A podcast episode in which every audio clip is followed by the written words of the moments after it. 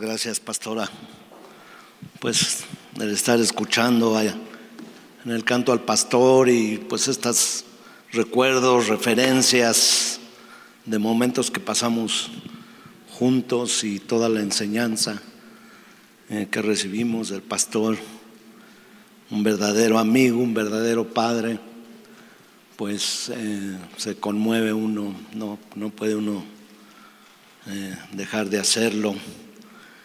Eh, pues hace 30, ya casi 33 años también que llegué a Centro de Vida, estaban en el estudio de Casa de Vida, ahí en la casa de Roberto también. Y ahí conocí a varios de los amigos que aún están o estamos aquí todavía. Y pues cuando llegué, la verdad, eh, eh, puse nervioso a todo el grupo de eh, CBL ahí en esa casa. Me daba cuenta de algunas cosas, pero pues había una controversia entre algunos. Decían, ese cuatito de Toluca que viene con sus amigos, este, se me hace que andan planeando un secuestro masivo o algo así. Pero sabes, la verdad es que alguien me invitó, alguien que se llamaba Jesús, fíjense, se llamaba Jesús. Lo conocí en mi trabajo, yo vendía carros en, eh, estaba en una agencia de carros y vendía carros y llegó un muchacho y un día estaba compartiendo la palabra, yo conocía la palabra, pero pues había entrado en unos años de rebeldía y me dijo, te invito a un estudio a México, yo te llevo y te traigo todos los miércoles. Y le dije, sí, sí voy. Y, fui, fui, pues quedé impactado cuando escuché a, mi pastor la palabra, todo lo que pasaba alrededor, era un ambiente, era una atmósfera de la presencia de Dios impresionante.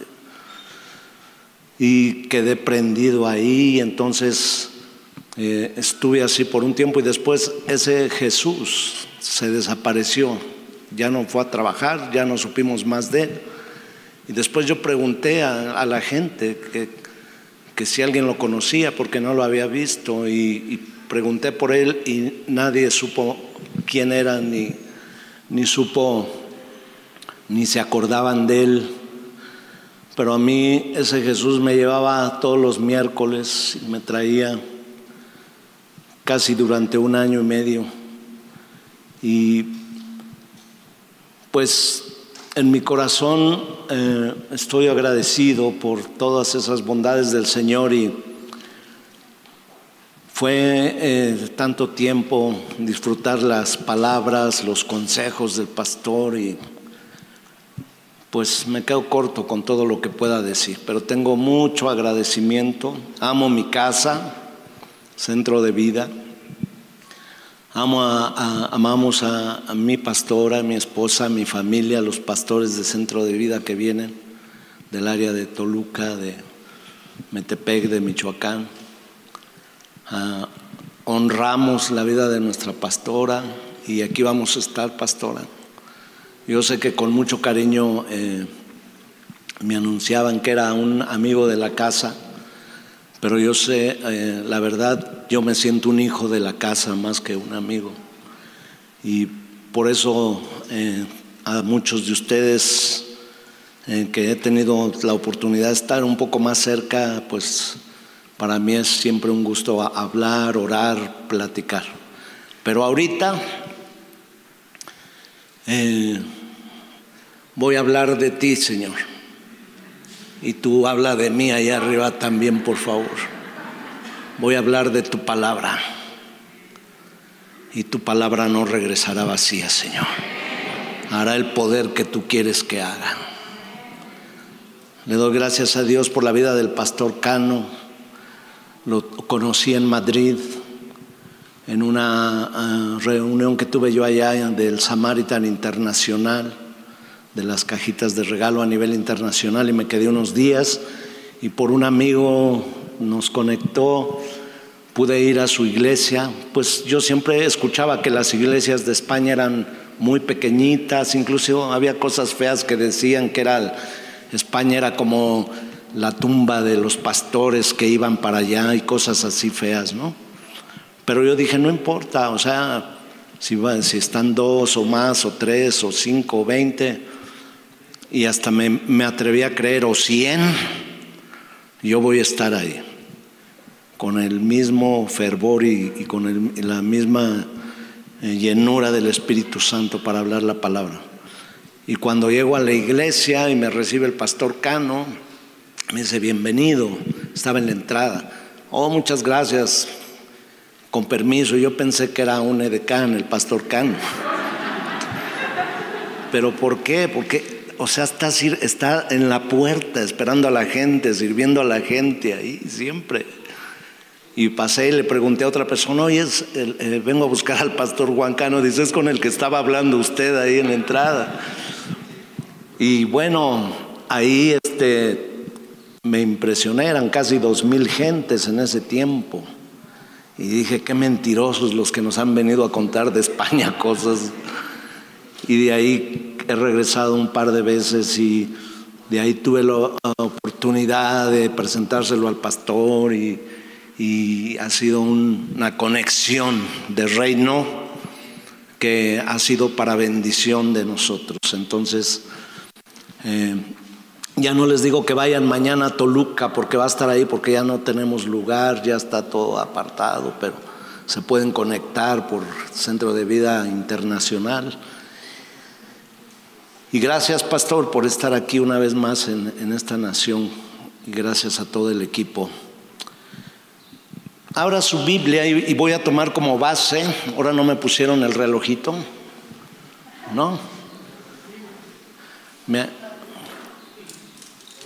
Ah, ok, bueno. Ezequiel capítulo 43, verso 11, y quiero tomar como base el texto que la, eh, eh, la pastora eh, Dios le dio para direccionar este tiempo y este momento que estamos viviendo. Y siempre en cada congreso, en cada aniversario, el pastor nos enseñó a poner un fundamento de la palabra y este fundamento está aquí. Y esto que vamos a leer eh, después de estar orando y pidiéndole la dirección al Señor me lleva también a hablar del tema y de la restauración de la casa y de la eh, transformación de la casa. Y dice la palabra así, Ezequiel 43, 11. Y si se avergüenzan de todo lo que han hecho, hazles entender el diseño de la casa, su disposición, sus salidas y sus entradas, todas sus formas, todas sus descripciones, todas sus configuraciones y todas sus leyes. Descríbelo delante de sus ojos para que guarden todos estos detalles y todas sus reglas y los pongas por obra esta es la ley de la casa. Diga conmigo la ley de la casa. Dice sobre la cual del monte, el recinto entero, en todo su contorno, será santísimo. Esta es la ley de la casa. Y pues era un tiempo como mm, en varias ocasiones, eh, Dios hablaba de la restauración de la casa. La casa eh, se refería al templo, pero la mayoría de veces que el Señor se refería a Él era la casa, la casa de Dios. Esto donde estamos ahorita y como estamos congregados y lo que se ha construido es la casa de Dios y vamos a ir viendo algunas eh, cosas muy interesantes, pero Ageo capítulo 1, también en un tiempo donde eh, el pueblo de Dios se había apartado, porque nunca venían eh, desgracias, nunca venían persecuciones, Nunca venían situaciones difíciles sobre el pueblo de Dios, si no era porque se habían alejado de la palabra de Dios, si no era porque habían dejado su primer amor, si no era porque estaban afanados y metidos en todos los asuntos de la vida menos en la casa de Dios.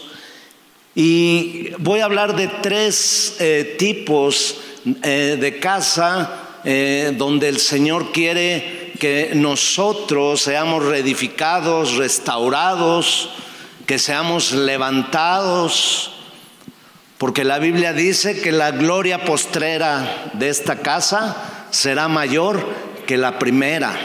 Pero tiene que venir un tiempo de reconstrucción o restauración, un tiempo de las nuevas cosas, un tiempo del entendimiento de la presencia de Dios.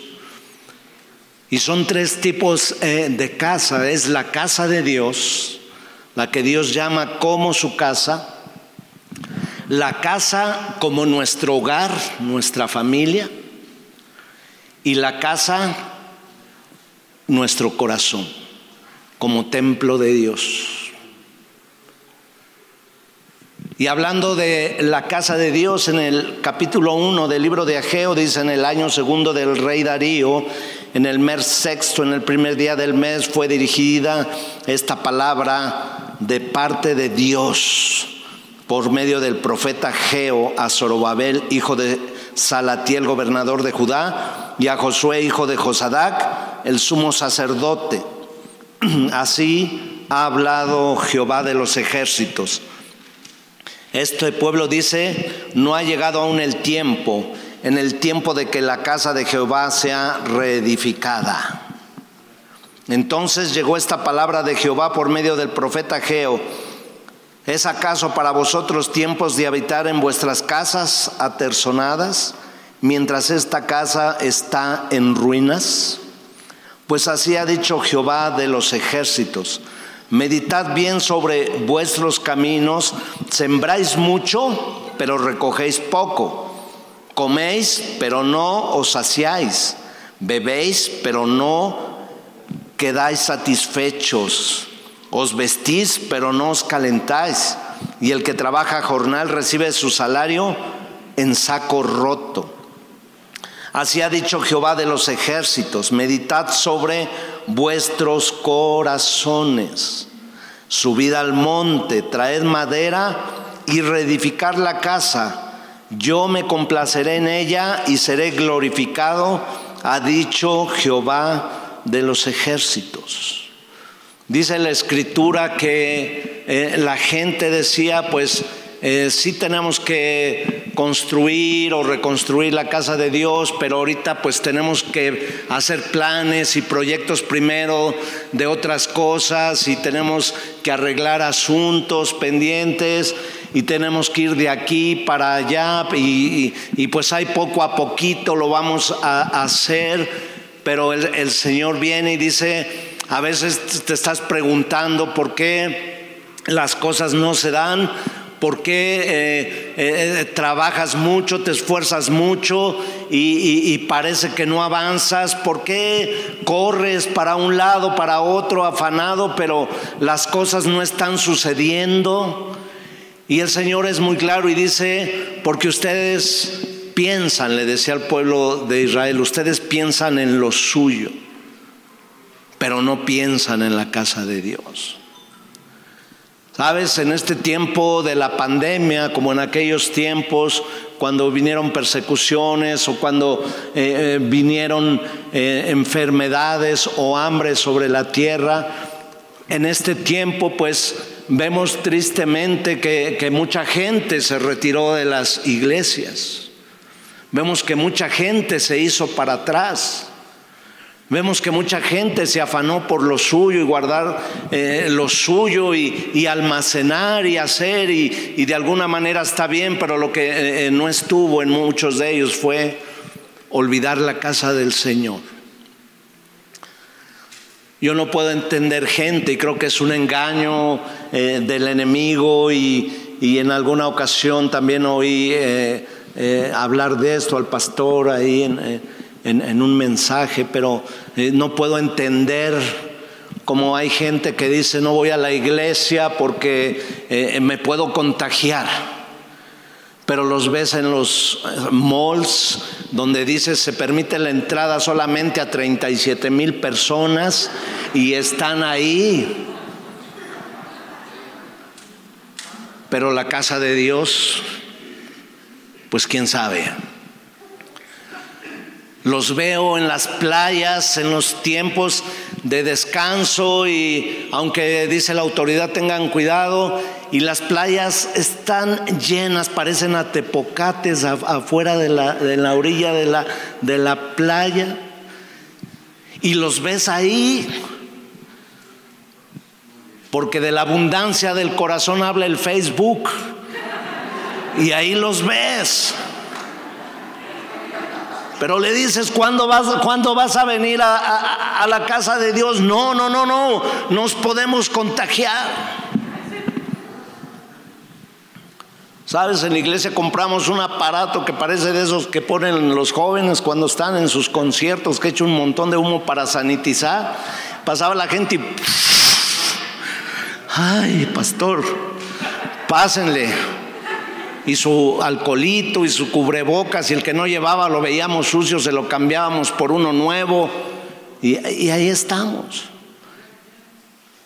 Y dice, debemos de tener mucho cuidado, porque, pero sabes que en los lugares donde, donde están los conciertos nunca los sanitizan así, nunca los tienen cuidado así, ya nomás le medio pasan la pistola esa de la temperatura, ni, ni sirven unas ni pilas tienen, y ahí están. Y, y sabes, pero a la casa de Dios no vamos. Aunque no digan amén, pero de todas maneras. Me decía una ovejita, le digo, oye, tienes ya casi año y medio que no te veo. Dices que no me dejan ir mis hijas. Es que me cuidan mucho, pastor, no sabes, pero nosotros estamos orando por ustedes y que, pues muchas gracias. Y a los pocos días veo que ese mismo hombre y sus hijas, sus hijas lo llevan a un concierto de música donde están todos ahí amontonados y, con cubrebocas, pero acá como de paperas, de, y digo, que no hay una sabiduría, no hay una inteligencia, no hay un discernimiento. ¿Cómo es posible que el, enemigo engañe a tanta gente así y que los haga para atrás y con temor? Porque si voy a la casa de Dios no es tiempo de edificar la casa, no es tiempo de levantar la casa porque estamos en otros asuntos. Y perdóneme, pero yo le dije al Señor, voy a hablar de ti, Señor. Y es lo que, lo que Dios puso en mi corazón, mis amados. Dale un aplauso fuerte al Señor. Meditad sobre vuestros caminos. Sube al monte. Siempre la subida del monte es la oración. Subir al monte es ir a la presencia de Dios. Y dice, y reedifica mi casa. Buscáis mucho, pero halláis poco. Lo que guardáis en casa yo lo disiparé con un soplo. ¿Por qué? Dice Jehová de los ejércitos, por cuanto mi casa está desierta, mientras cada uno de vosotros corre a su propia casa. Por eso los cielos se han negado, la lluvia y la tierra retuvo sus frutos. Yo llamé a la sequía, no fue el diablo. Sobre esta tierra y sobre los montes, sobre el trigo, sobre el vino, sobre el aceite, sobre todo lo que la tierra produce, sobre los hombres y sobre las bestias y sobre, sobre todo trabajo de sus manos. Entonces Zorobabel, hijo de Salatiel, y Josué, hijo de Josadac, el sumo sacerdote y todo el resto del pueblo oyeron la voz de Jehová su Dios y las palabras del profeta Ageo. Yo espero que escuchemos, que oigamos atentamente la, la voz de Dios. Tenemos que quitar esos velos mágicos, esas vendas mágicas que el enemigo pone. ¿Sabes cuándo es el tiempo de ir más a la iglesia? ¿Sabes cuánto es cuándo es el tiempo de estar más en los momentos de alabanza? ¿Sabes cuándo es el momento de estar más en el momento de la oración y en el momento del congreso? Y llorábamos y anhelábamos y decíamos como Nehemías, como el, se nos permitirá otra vez volver a la casa de Dios. Y cuando se nos permite, muchos se hacen hacia atrás. ¿Cuándo es ese tiempo? Hoy es el tiempo, mis amados. Hoy es el tiempo de que el avivamiento más poderoso llegue en medio de cualquier pandemia y en medio de cualquier situación difícil.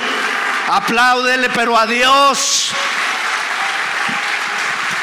Porque Él envía su palabra.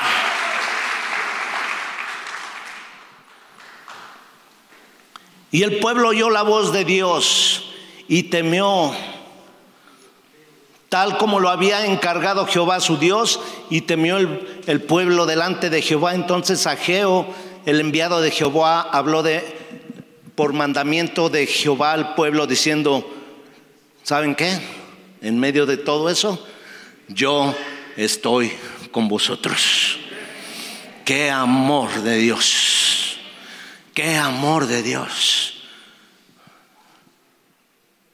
¿Sabes? Yo veo algunos que están paseando y para arriba y para abajo y luego me los encuentro en la calle y a veces hasta me quiero hacer el disimulado para no saludarlos porque me enojo. No sé si nomás me pasa a mí, pastor. ¿Cómo es posible que este no va y es tanto que oramos, tanta esa sanidad que recibió, ese milagro tan poderoso? Perdón.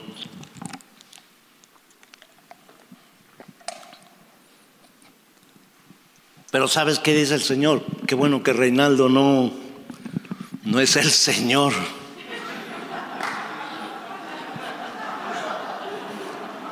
Porque si Reinaldo es mi pastor, todo me faltará. Pero como Jehová es mi pastor, dale otro aplauso al Señor. Y el Señor en lugar de sacar una vara, mis amados, ¿sabes qué hace? Le dice a Geo, diles, yo estoy con vosotros. Yo no me he hecho para atrás, yo no he cambiado. Yo estoy con vosotros para que sigamos adelante. Yo estoy con vosotros para dar testimonio de que en medio de todo te he sostenido a ti y te he levantado a ti y yo estoy con vosotros. Verso 3 del capítulo 2 dice, ¿quién queda entre vosotros que haya visto esta casa en su antiguo esplendor? ¿Cómo la veis ahora? ¿No es ella como nada ante vuestros ojos? Hablando de toda la iglesia en general. Pues ahora, Babel, anímate, dice Jehová, anímate también, sumo sacerdote y anímate también, Josué, hijo de Josadac, y cobrad ánimo. Pueblo todo, tomad ánimo, dice Jehová, y trabajad, porque yo estoy con vosotros, dice el Señor de los ejércitos. ¿Sabes qué? Estaban desanimados desde el sacerdote, el gobernador, Los líderes, me imagino en las juntas, yo he estado ahí en, Toluca en una reunión con el gobernador, con, eh, algunos legisladores, he estado ahí con, eh, eh, como he sido presidente del Consejo Interreligioso, están ahí algunos obispos, el arzobispo, ahí están, y todos, en la pandemia. No, ¿me permiten orar? Sí. Padre, levanta el corazón, levanta nuestro ánimo, levanta nuestra visión. levanta nuestros ojos para nunca dejar de saber y entender quién es el Dios en el que hemos confiado. Alguien emocionese con la palabra de Dios. Anímate, le dijo el Señor. Anímate, le dijo a Josadac, le dijo a, a Salatiel, le dijo a Josué, a todos le dijo, anímate. Quiero que voltees con tres personas y le digas, anímate. Y si puedes darle un puñito, ya los vi saludándose de puñito, dile, anímate, anímate. El Señor está con nosotros. ¿A qué horas te dijo el diablo que agacharas la cabeza? ¿A qué horas te dijo que te entristecieras? Yo estuve en la línea de la vida y de la muerte.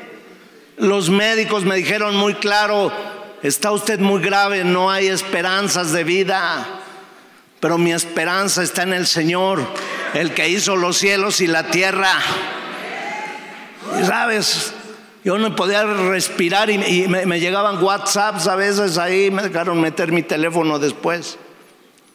Y aún así les animaba y les ministraba y oraba y los empujaba. Porque debe de haber alguien que, que se levante en medio de la tragedia y la desgracia, como Pablo en aquel barco destrozándose y todos llorando por 15 días, por 15 noches sin ver la luz. Y todos nos vamos a morir. Y Pablo salió ahí entre eh, el barco y dijo, ánimo, ánimo, tened ánimo. ¿Qué creen? No nos vamos a morir porque yo vengo aquí en el barco y Dios hará conmigo lo que Él dijo que haría. Dáselo más fuerte al Señor. No sé si alguien está escuchando la palabra poderosa de Dios.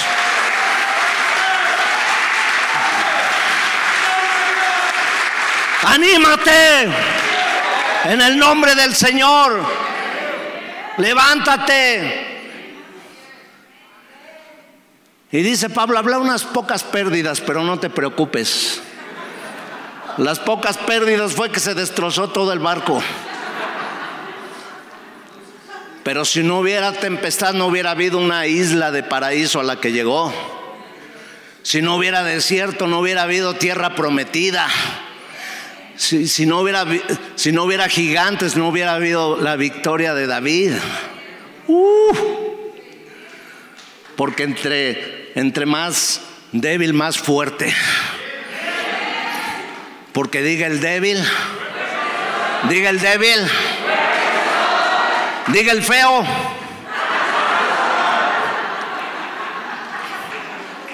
Dáselo fuerte al Señor. Hoy es un día de fiesta. Hoy cumplimos 35 años y aquí estamos. Anímate. Anímate. Recobrad ánimo, pueblo de toda la tierra, dice el Señor, y trabajad. Dile al que está a tu lado, ahora sí vas a trabajar de a de veras, como Dios manda, en la obra de Dios, en tu negocio, en tu trabajo, en tu casa, en tu ministerio. Trabajad, dice el Señor. Yo no sé por qué eso del trabajo nomás aplaudieron poquitos, pero te va a bendecir. Dáselo fuerte.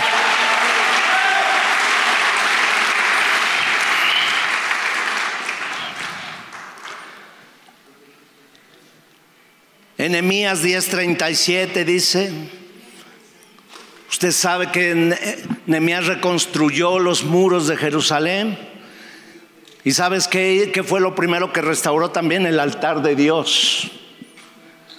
Cuando por primera vez Esdras predica nuevamente. Y dice que la gente lloraba porque decía cuánto tiempo en el cautiverio, ya nadie nos predicaba, ya no había reuniones, ya no había sacrificio. Y dice que puso la Biblia en el púlpito, la leyó y le dio el sentido a la palabra. una revelación.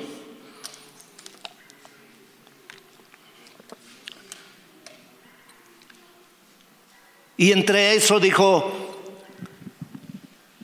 el pueblo le dijo a Nehemías que hicieron una promesa y dice, que traeremos también las primicias de nuestras masas y nuestras ofrendas, y el fruto de todo árbol, y del vino y del aceite para los sacerdotes, a las cámaras de la casa de nuestro Dios, y el diezmo de nuestra tierra para los levitas, y para los levitas, y que los levitas recibirían las décimas de nuestras labores en todas las ciudades, y que estaría el sacerdote hijo de Aarón con los levitas, cuando los levitas recibiesen el diezmo y que los levitas llevaran el diezmo del diezmo a la casa de nuestro Dios, a las cámaras del, tesoro, de la, a las cámaras de la casa, diga conmigo a las cámaras de la casa. Porque las cámaras, a las cámaras del tesoro han de llevar los hijos de Israel y los hijos de Leví, las ofrendas del grano, del vino y del aceite, y allí estarán los utensilios del santuario y los sacerdotes que ministran, los porteros y los cantores. Y escúcheme esto, y no abandonaremos la casa de nuestro Dios. ¿Por qué dejaron de diezmar algunos? ¿Por qué dejaron de ofrendar? ¿Por qué recogieron su mano? Ah, pues es que si no voy, pues si no estoy yendo, pues no, es que no es una entrada al cine, ni es una entrada al teatro que tú pagas la entrada. El diezmo y la ofrenda es para honrar a nuestro Dios y para que haya alimento en su casa, dice el Señor. Y ellos se dieron cuenta y dijeron, abandonamos la casa de Dios. Dice, traed los diezmos y las ofrendas al alfolí. El diezmo no es para que lo administre yo ni nadie. El diezmo es para que se administre en la casa de Dios, para los levitas, para los que sirven, para los que trabajan, para los misiones, para los, los, misioneros, para las nuevas obras, para el pobre, para el menesteroso.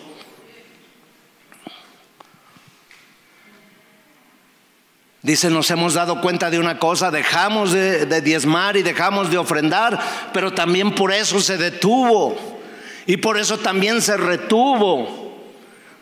El que retiene le será retenido.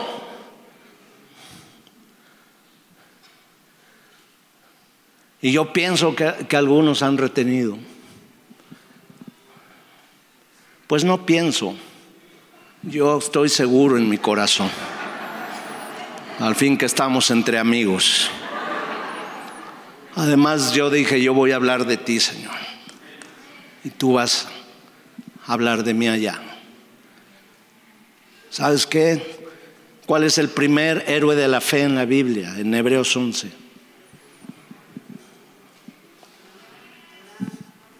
¿Quién? ¿Abraham? Abel es el primer héroe de la fe. ¿Cuál fue su acto de fe? La ofrenda. Su primicia a Dios. Dice, y ella, su primicia y su ofrenda todavía hablan de Dios de esa ofrenda y de esa primicia. Todavía habla su ofrenda. ¿Cómo es eso, Señor? Yo le pregunto al Señor, yo soy muy preguntón. ¿Cómo es eso, Señor? Se murió Julio, uno de, el, líder de mis edecanes. Y Vicky y su esposa estaban graves.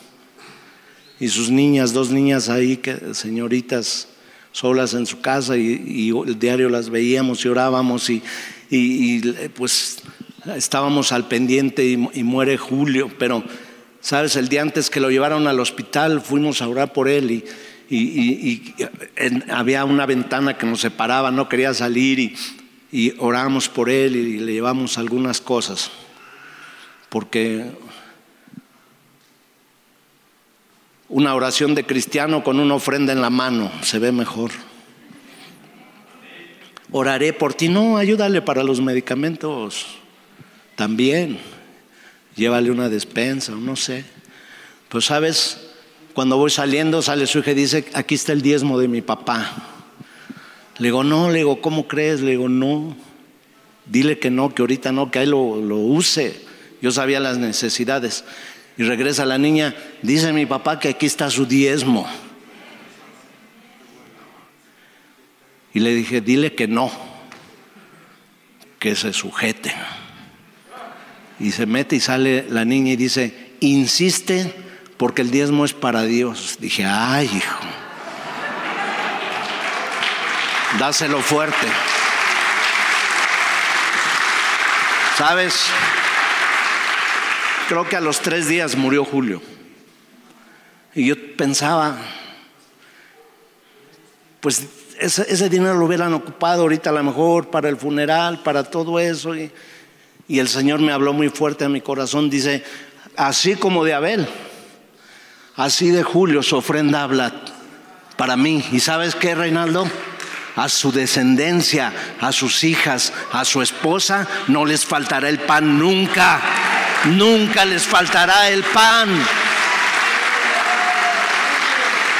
¿Por qué diezmo y ofrendo? Por mi Dios, aunque Él no me diera nada, pero es tan bueno que Él me da todo. Pero es tan bueno que el día que me vaya el mejor seguro de vida para mis nietos, bisnietos y mis generaciones es que Dios hable bien de mí por las ofrendas y la fidelidad en los diezmos. Dale otro aplauso al Señor porque esto viene de Dios, de su corazón. No abandonaremos la casa de Dios. Dígale esos tres mismos que les dijo hace rato, voltelos a ver y dígale, no abandonaremos la casa de Dios. Dile al otro también que ya se volteó para que no le diga nada.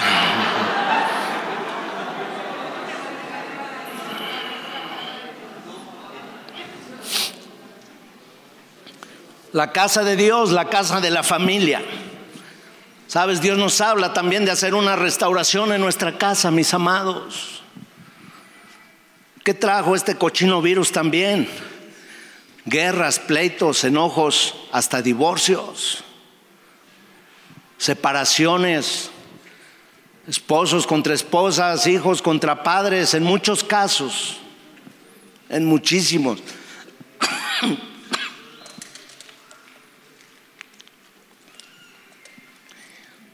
Isaías 38.1. Pero Malaquías dijo, yo haré volver el corazón de los padres hacia los hijos y el corazón de los hijos hacia los padres.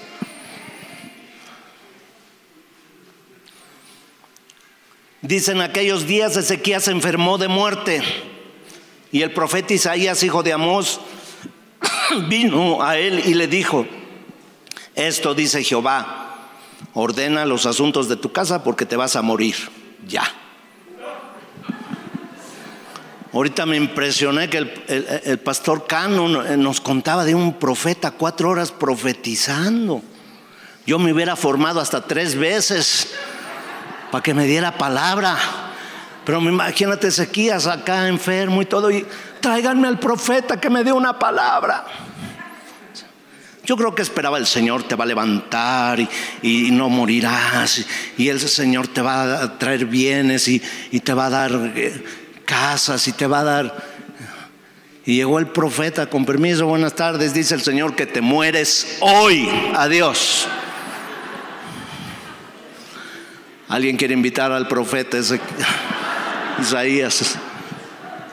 Acá está el profeta Isaías, fórmense Y le dice, ordena tu casa. Ordena tu casa. Cuando regreso a la vida después de esta situación con mi esposa y mis tres hijos, el Señor me habló y me dijo, ordena tu casa. Y dije, entre mí, sí, voy a poner en orden las propiedades, las casas, eh, las cuentas del banco, voy a poner Dije, ah, pero no tengo nada de eso, ¿qué voy a poner, qué voy a poner en orden? ¿Qué voy a poner en orden? Y me dice el Señor, no te hagas guaje. ¿Cómo me dijo? Dile al que está a tu lado, esa fue para los de atrás.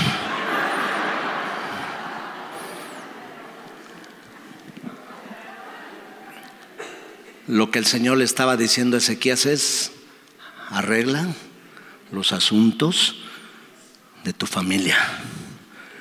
Arregla los asuntos con tus hijos.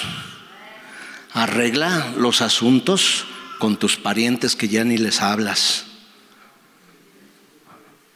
Arregla tus asuntos con tu esposa. Trae orden porque tus hijos están peleando como perros y gatos.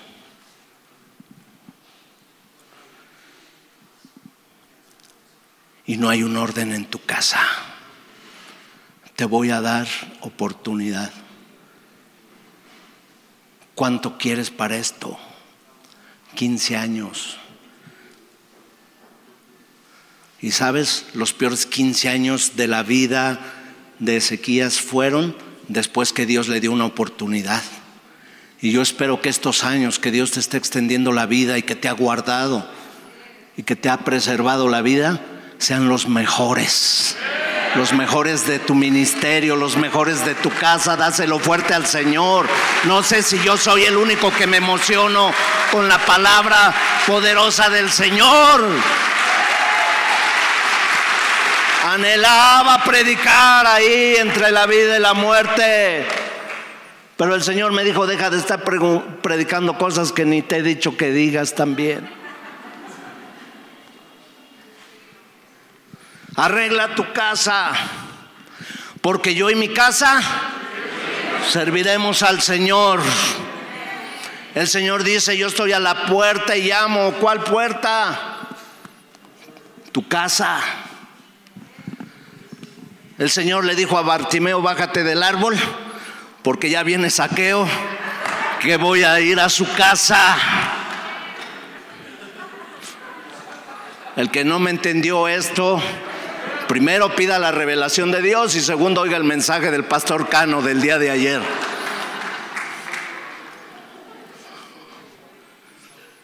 Diga conmigo, yo y mi casa serviremos al Señor. Dile Dios, diga conmigo, Dios en su bondad me está extendiendo años de vida para que venga ese orden a mi casa. Wow. Wow. Yo creo, yo lo creo. Yo lo creo. Yo lo creo. Josué 24:15, Josué dijo, si mal os parece servir a Jehová, escogeos hoy a quien sirváis, si a los dioses a quienes sirvieron vuestros padres cuando estuvieron al otro lado del río, o a los dioses de los amorreos en cuya tierra habitáis, pero yo y mi casa serviremos a Jehová. Sabes que tú y yo somos la herencia de Dios, las familias que Dios puso como una, una herencia en esta tierra para hacer cambios. Y número tres,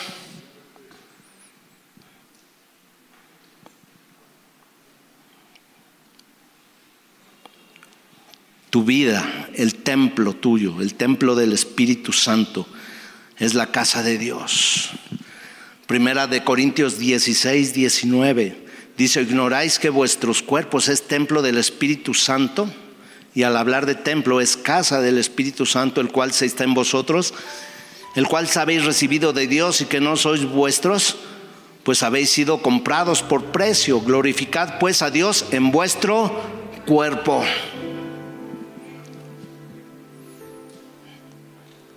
¿Cómo glorificamos a Dios en nuestro cuerpo, mis amados? Lo que ingerimos, lo que entra, lo que vemos, lo que oímos.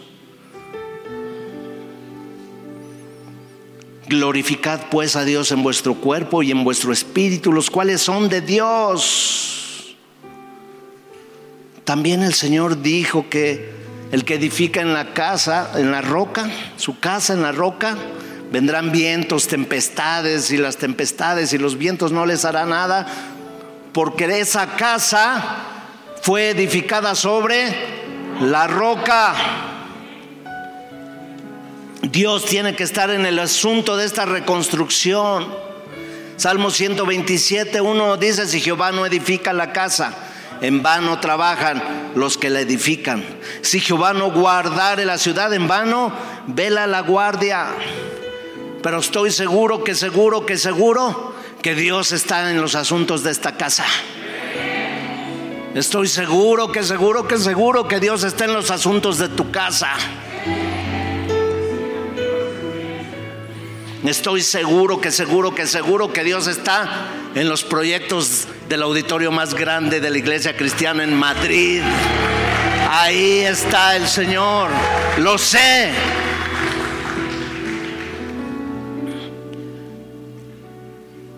Nemías 2.18, ya es la, es la tercera vez que ya voy a terminar también, como dice el pastor Cano. Ya ve cómo aprendo mucho de usted, pastor. Nehemías 2:18 dice, entonces les declaré cómo la mano de mi Dios había sido buena sobre mí y asimismo las palabras que el rey me había dicho y dijeron, levantémonos y edifiquemos. Así esforzaron sus manos para bien y en respuesta les dije, el Dios de los cielos, Él nos prosperará. Y nosotros sus siervos nos levantaremos y edificaremos, porque vosotros no tenéis parte ni derecho ni memoria en Jerusalén, pero sí en el reino de Dios. Nosotros sus siervos nos levantaremos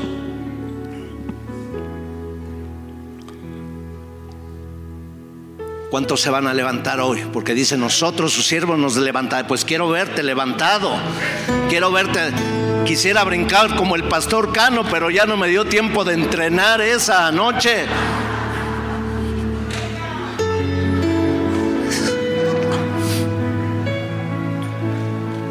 Dice la palabra, y dijeron, levantémonos y edifiquemos por tercera vez. Es más, voltea con otro que no has volteado y dile, nos levantaremos y edificaremos. Voltea con tres, por lo menos nos levantaremos y edificaremos, nos levantaremos, hermano, nos levantaremos, edificaremos. Dice, así esforzaron sus manos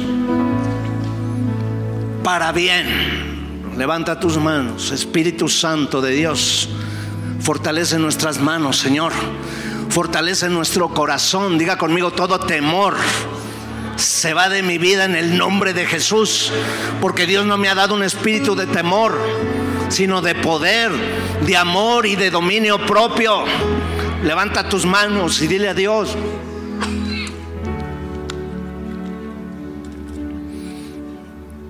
nos levantaremos, Señor. Diga conmigo, nos levantaremos, Señor me levantaré, edificaré, reconstruiré. No olvidaré tu casa, Señor.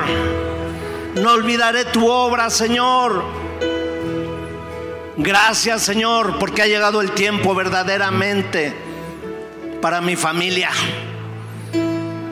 Porque arreglaré los asuntos de mi casa con tu ayuda, Señor con la unción de tu Espíritu Santo. Sazona mi corazón, sazona mi boca, sazona mis palabras, Señor, para hablarles al corazón a ellos, Señor. Diga conmigo, porque yo en mi casa, seguro que seguro, seguro que seguro. Diga conmigo fuerte, yo en mi casa serviremos al Señor. Dele el mejor aplauso que tenga, dele el mejor aplauso. Gracias, pastora. Hallelujah.